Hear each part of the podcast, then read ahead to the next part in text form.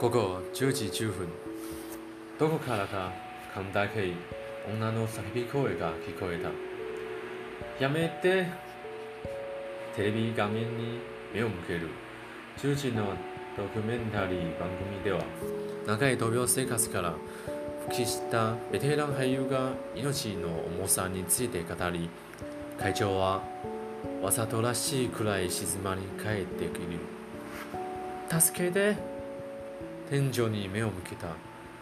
綾香がドラマでも見ているのだろうか。少し音が大きいような気がするがわざわざ1階の部屋まで注意をしに行く気にはなれない。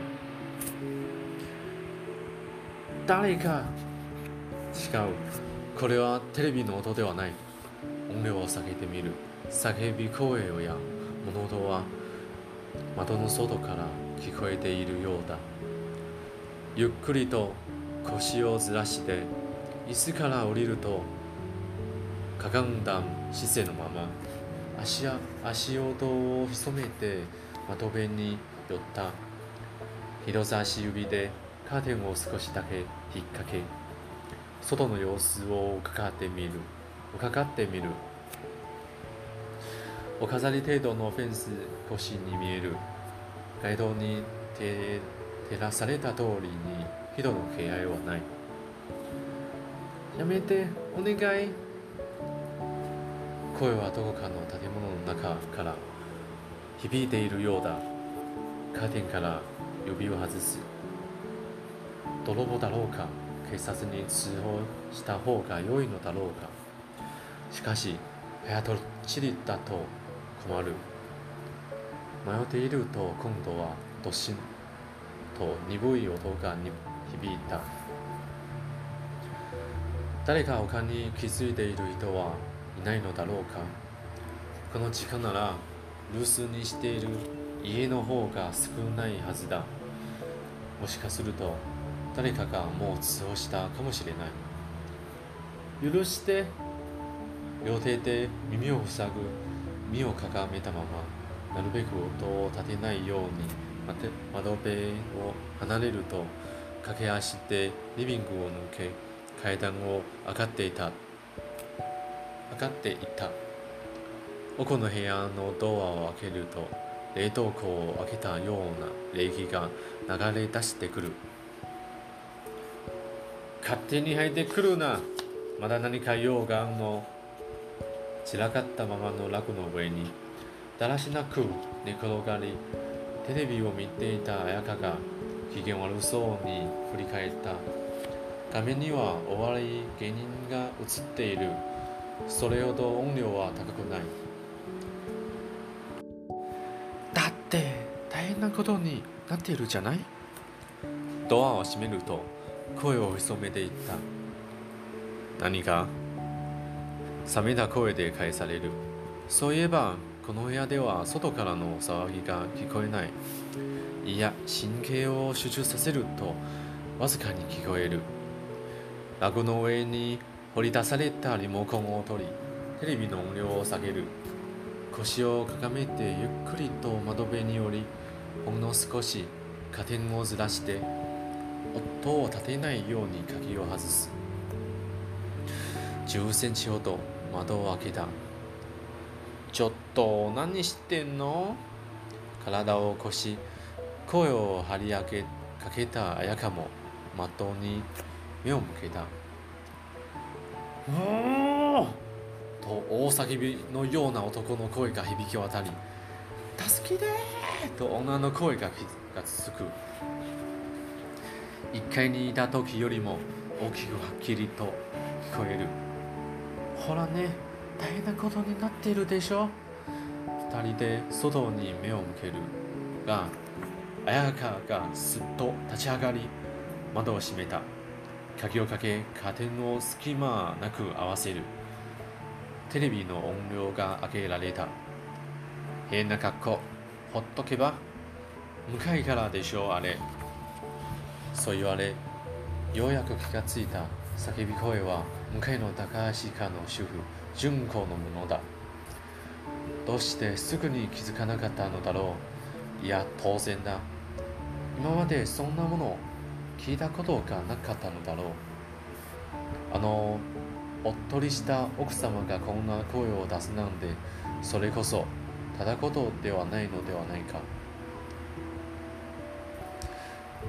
でももし泥棒だったらどうするの？叫び声を開けたのに。臨近所の皆さんは誰も助けてくれませんでした。なんてことになったら大丈夫あーとかおーとか叫んでるのってタカポンじゃん。ただの親子喧嘩だよ。確かに冷静になれば男の声は高鹿の息子シンジのものだとわかる。しかし彼はまた彼もまたそんな声を出すような子ではない。だってそそれでもちょっとおかしいわよ。やめなって他人の家の揉め事に首突っ込むようなみっともない真似しないでよ。あんなが出しゃばらなくてもそろそろナミンポが行くんじゃないの？ほんとおばさんは無心気なんだから。そんな言い方しないの。小島さんいつも親切にしてくれるじゃない？どうだか？ニコニコしている割には目が笑ってないんだよねあのおばさん。なんかよそんちのことを下がってやろうって感じ？先みたいにね。たくどんな噂が立つんだが綾香が綾香は鼻先で笑うと真由美に背を向け寝転んだ。噂。窓の横ポスターの残骸が垂れ下がりガランとむき出しになった壁を見る。薄いピンクのチェックの壁紙少し高いけれど綾香が気に入ったのならこれにしようか。その代わり残したり傷つけたりしないことそんな約束をして選んだはずだった。無数に走る引っかき傷。向かい向かいの家からの公園について考えるのはやめることにした。良かれと思い勇気を出して取った行動が相手のプライドを傷つけてしまうかもしれない。それどころかオタクなんでしょっちゅうじゃないですか。などと言われてしまえば逆にこちらが恥をかかされることになる。早くお風呂に入るのよ。ママの後は嫌なんでしょう。綾香の部屋を出て下に降りた。影棒を広げたままのダイニングテーブルに着く。お願いもうやめて。まだ聞こえる。やめてほしいのはこちらの方だ両耳を塞ぐように頭を抱え込んだ。若い家の声はこんな風に聞こえていたのか。窓を閉めておこう。今更ながらに思い立つ。許して許してちょうだい。悲鳴が涙声に変わった。何も聞こえなかったことにしよう。純子にあっても大丈夫でしたか？などと声をかけてはいけない。うるさくてしてごめんなさいね。と言と言われたとしても何のことかしら？としらをとしらを切ろう。それがここで円満に生活していくための礼儀というものだ。泥棒でないのなら隠れる必要はない。まっすぐ窓辺に向かい窓に手をかけた片側のカーテンを開け今度は向かいの家に焦点を合わせて様子を伺う。だが高い塀に囲まれた高橋家の様子はせいぜい1階の部屋に明かりが灯っているかどうかということくらいしかわからない。2階の奥の部屋には明かりが灯っている。しかしこれはいつものことだ。夜中の2時頃トイレに起きた時にと思っているのは見かけたことも何とかある。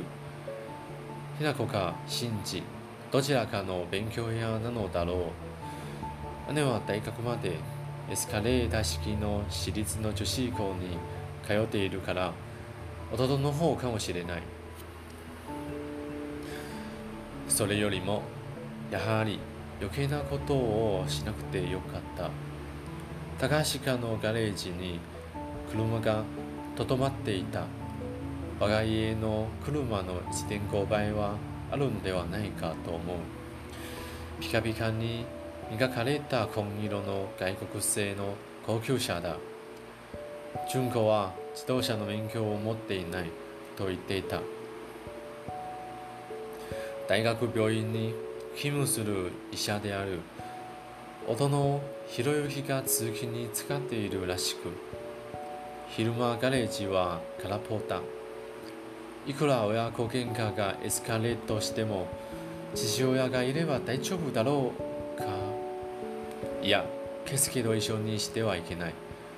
我が家は当てにならないけれど高橋家なら大丈夫だ。あまり話したことはないけれど見るからに威厳がありそうなあの父親なら子供も反抗しないはず。それにひな子や新人にしても綾香に比べれば何倍も物分かりがいいはずだ。感触なんて起こしたこともないのだろう。引っ越してきた当初真由美は純子と顔を合わせるたびに高橋家の子供たちのことを褒めた。優秀な学校に通っていらっしゃるんですね。礼儀正しいですね。すらと背が高くて羨ましいわ。それに対する純子の答えはいつも決まっていた。あらそんな嬉しいわ。続きを待ってみるがそれで終わり。褒められた褒め返すというのが礼儀ではないのか。子供を褒めることなど挨拶のようなものだ。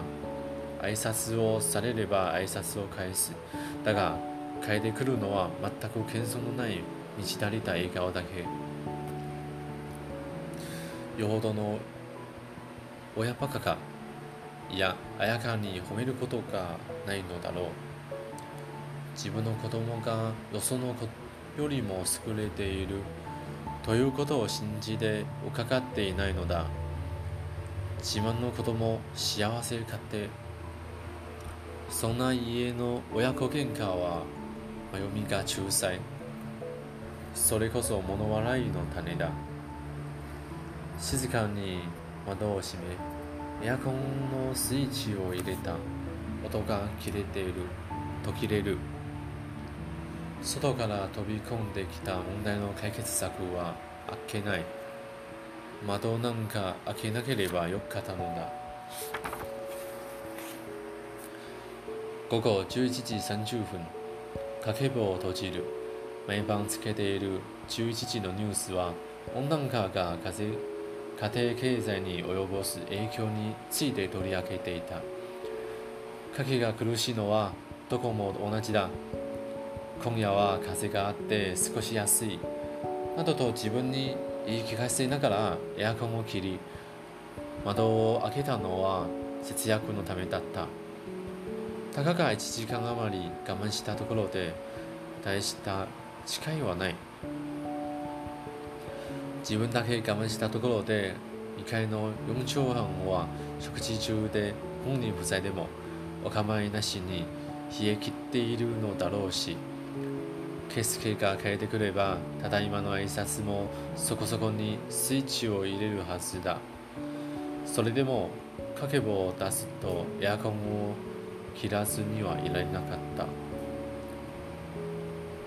たとえ圭介に嫌味っぽくつぶやかれるとのは分かっていても暑い暑いお前はいいよな一日中一日中エアコンの効いたところで働いているんだからスーパーのパートなどやりたくてやっているのではない。それでも夢が叶った対象と思えていた頃は鼻歌祭りに仕事もできた。どんなに疲れていてもひばりが丘向かう坂道を登りながら頂上に我が家が見えてくるにつれ心が軽くなっていくようだった。ひばりが丘市内で一番の高級住宅地ひばりが丘。ひばりが丘に家を建てた。真由美の夢は一棟建ての家に住むことだった。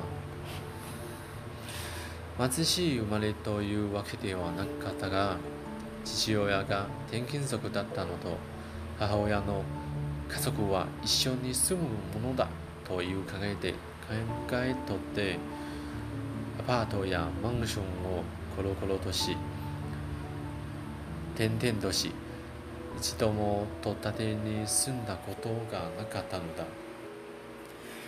一度も戸建てに住んだことがなかったのだ。広くなくてもいい小さな庭のある家で家庭を築きたい。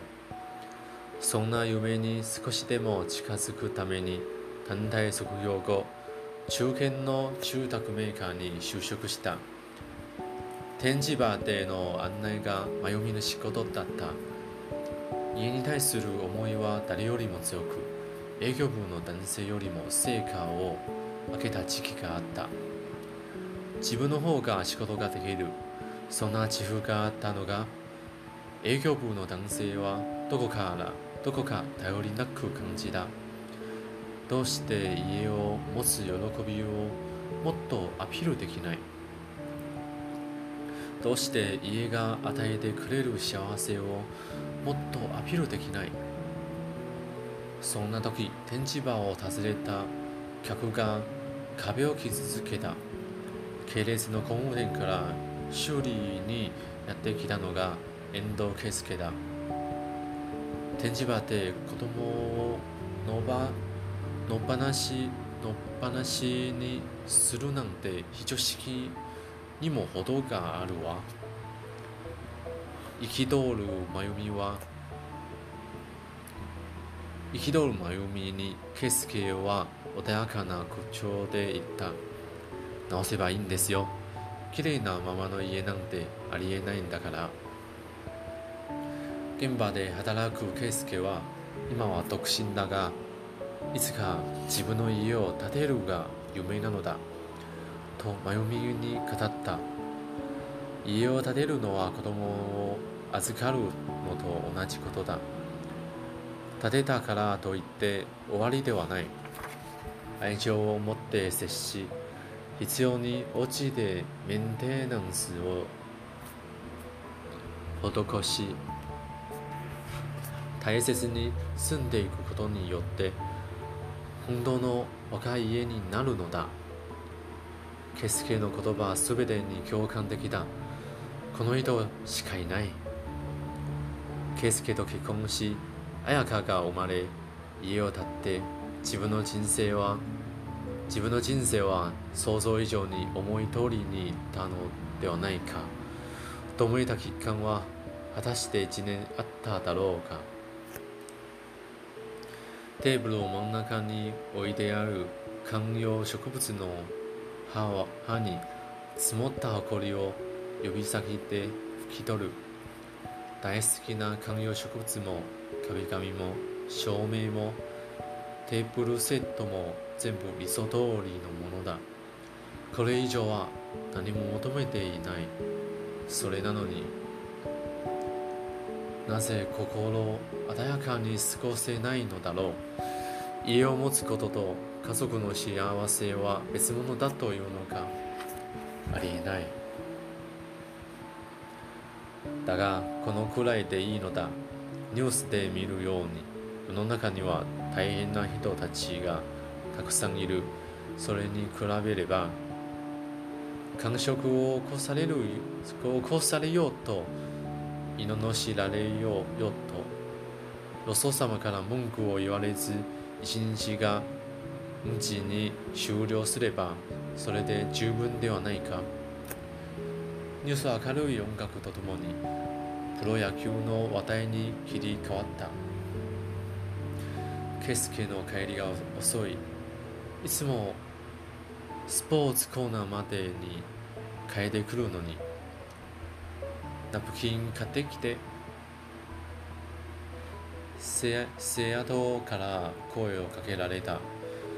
綾香が風呂上がりの濡れた髪をタオルで拭っている。あら今のじゃダメなの？勘弁してよ。あんな特売品。明日体育があるんだよ。絶対にダメ。午前0時前。どうしてこんな時間に娘の生理用品を買いに行かなければならないのだろう。ちゃんと先月いたでしょ。もうすぐなくなるって。毎日スーパー行ってるくせになんて買ってこないのよ。綾香が甲高い声を上げる。そんなことを言っていただろうか。もしかすると言っていたかもしれない。生理用品だけではない。朝出る時はあれを買っておこう。これをこれも買っておかなければ置かなければと思うのに夕方仕事が終わる頃には疲れ切って朝考えてたことをなっとすっかり忘れてしまう。いつものでいいのよ。のようね。銘柄を確認しながら立ち上がる。言い返しでも仕方がない。今から買いに行けばいいだけだ。ついでにアイスも買ってきて。ハーゲンダーツのストロベリーね。平然と言われる。もしかしてこちらが本当の目的ではないか。だがそれをそれを問いただそうとは思わない。聞いてどうなるわけでもない。まだ風呂に入っていなくてよかった。使い慣れた手上げバッグを持ちサンダルを突っかけてドアを開けた。人影が映る。はっと息を飲んだが目の前に立っていたのはケスケだだなんだあんただだの。お帰りなさい。今日はまた遅かったのね。ああちょっと急が入って。それよりどこに行くんだ？こんな時間に。コンビニよ。悪いけどお夕飯レンジの中に入っているから温めて食べて。何かいるもんがあったら俺が買ってこようか。ケスケにしては気の利いた言葉だった。だがいくらなんでも生理用品を買いに行かせるわわけにはいかない。いいわついでに明日のパンも買いた買いたいし玄関前の階段を降り幹線道路に向かう坂道を数歩下がった。ふっと振り返る。静まり返った高橋が2階の明かりはまだ灯っている。よかった。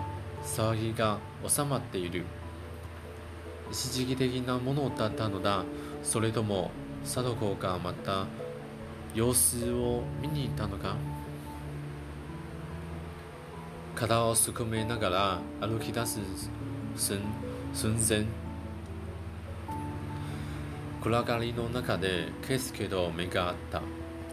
まあといたのかじゃあといたのか慌ててドアを閉められた。まだ中に入っていなかったのか40前のおばあさんでも夜道を一人歩きさせるのは心配なのだろうか。なんとなく嬉しくなりビールのつまみでも買ってきてあげようか。